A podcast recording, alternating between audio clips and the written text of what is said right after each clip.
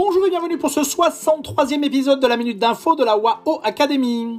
Depuis l'arrivée de Joe Biden à la Maison Blanche, les relations sino-américaines n'ont pas vraiment évolué par rapport à l'ère de Donald Trump.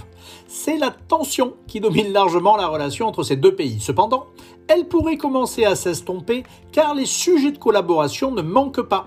Par exemple, sur le long terme, le changement climatique, la préservation de la biodiversité et la stabilité d'une gouvernance internationale semblent inéluctables. Et sur le court terme, la lutte contre le terrorisme post-retrait d'Afghanistan des États-Unis, la montée de l'inflation et le déséquilibre de la chaîne d'approvisionnement mondiale nécessitent le même modèle de fonctionnement entre ces deux plus grandes puissances mondiales.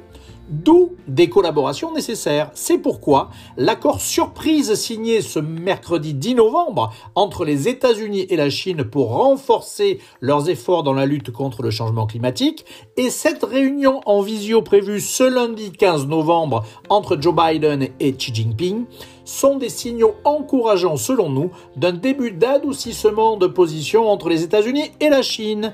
Et c'est plutôt une nouvelle qui sera appréciée. Allez, à très vite pour un nouveau podcast et portez-vous bien